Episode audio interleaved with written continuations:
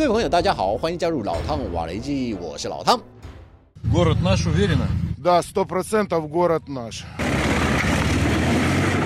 隶属于顿内茨克人民军的官兵站在刚刚占领的大楼前，举起绿旗，宣布完成责任区内的战场打扫任务，并且俘虏了上百名被抛弃的伤兵。目前，部队主力正在往北部的拉斯托奇克涅前进，追击乌克兰残部。 虽然俄罗斯国防部宣称已经完全控制阿夫迪夫卡，但是也不否认在焦化厂附近还传出乌克兰部队的零星抵抗。这场打了超过四个月的战役，被称为是继俄乌血战巴赫姆特之后第二个绞肉机战场。虽然双方都没有公布确切的伤亡人数，但是英国情报部门透露，从乌克兰官方提供的数字计算，平均每天俄军在阿夫迪夫卡的伤亡数超过九百人。尽管英国军情单位无法验证这个数据的精确性，不过从间接的情资和累计伤亡人数推估，这个数字应该具有相对高的可信度。尤其在乌克兰军方决定撤出阿夫迪夫卡前夕，俄军的阵亡总数正式突破四十万人。先见莫斯科当局为了占领阿夫迪夫卡的执着，也付出非常高昂的代价。至于乌克兰的战损方面，同样也没有明确的数据可供证实。但是俄罗斯媒体报道指出，光是乌克兰退的这两天，俄军就在战斗中歼灭了乌克兰超过两千人，并且向乌克兰防线纵深推进了九公里。 Давай! Давай, бежом! 为了让撤军行动能够顺利进行，乌克兰军方更从恰索夫亚尔地区调动九大精锐部队之一的第三突击旅前来增援，已经在阿夫迪夫卡驻防两年，而且从未轮调休整过的第幺幺动旅撤离到第二道防线，好好喘口气。为了日后更有效地打击俄军养精蓄锐，尽管撤出阿夫迪夫卡意味着乌克兰又要损失一部分领土，但是多数乌克兰民众认为，虽然结果令人遗憾，不过这个决定是正确的。Стосовно е, виведення військ з Авдіївки, я вважаю, що е, так, наразі це дуже необхідно, але якщо ми виведемо військо, то вони підуть далі. Рашисти вони захоплять інші території. Мені здається, що це дуже правильно зробили. Тому що я уявляю карту, там отут можна було оточити. Правильно зробили, що відійшли. Тому що попали б в оточення наші хлопці. Да! Да! 一枚炮弹直接在面前爆炸，惊险逃过一劫的第三突击旅官兵一边喘气，一边寻找掩护，躲避俄军的第二波攻击。原本乌克兰军方计划前来增援的第三突击旅拥有丰富的战斗经验，可以抵挡俄军发起的正面冲锋，甚至有能力发起反冲锋战。事实上，在此之前，俄乌双方的战斗的确也呈现拉锯状态。毕竟，乌克兰在这座城市的防御战线上用心经营了将近十年。自从2014年开始，俄军始终难以越雷池一步。即便在俄乌爆发战争之后，阿夫迪夫卡仍旧挺过俄军的狂轰滥炸，继续扮演进入顿内茨克首府门户第一线的角色。只是这种两军焦灼的局面，却在意想不到的情况下出现重大变化。俄军内部盛传，今年一月间，一支侦察队在执行任务时，无意间发现有一个直接通往阿夫迪夫卡城区后方、全长大约两公里的管道。为了厘清这条管道的终点是在哪里，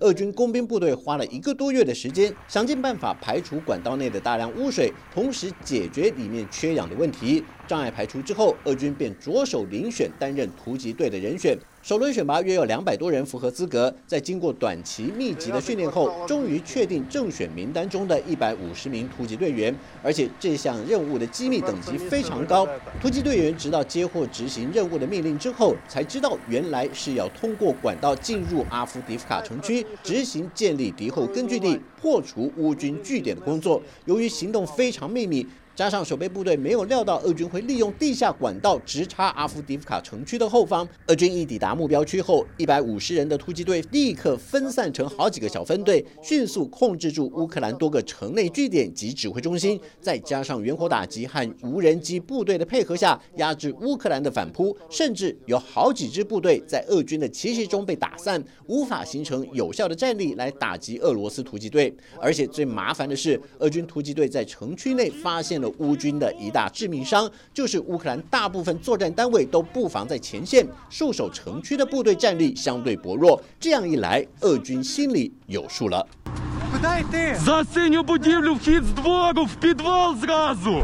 第三突击旅的协防的确为阿夫迪夫卡的防线带来战力的提升，但是另一件事情再度出乎乌克兰意料之外。原本战损惨重、调离战线接受整补的俄军第幺幺四旅，竟然在短短一个月内就完成了休整和兵员补充的工作。因为按照评估，俄军第幺幺四旅如果不是退出战斗行列，光是整补工作至少也要两个月以上的时间。没想到这支部队能在这么短时间内重回战场。当然，各界也不免怀疑，即便幺幺四旅休整完毕，但是部队的整体战力究竟能恢复多少？毕竟还是个未知数。可是幺幺四旅马上从蓝湖北方重新发动攻势，并且以快速途径的战术，趁势冲入市区西北方的住宅区。凌厉的攻势让戍守北线的乌克兰幺幺动旅第三营和幺两九国土防卫旅难以抵挡。迫使这两支守军向南边的住宅区和焦化厂厂区方向退守。由于这条战线的崩溃，导致战局发生全面性的变化，焦灼的战事突然间被俄军盘活了。眼见机不可失的俄军顺带攻下包括汽车站及加油站等多个交通运输及战略枢纽，这下乌军意识到俄军已经掌握住有利的战情。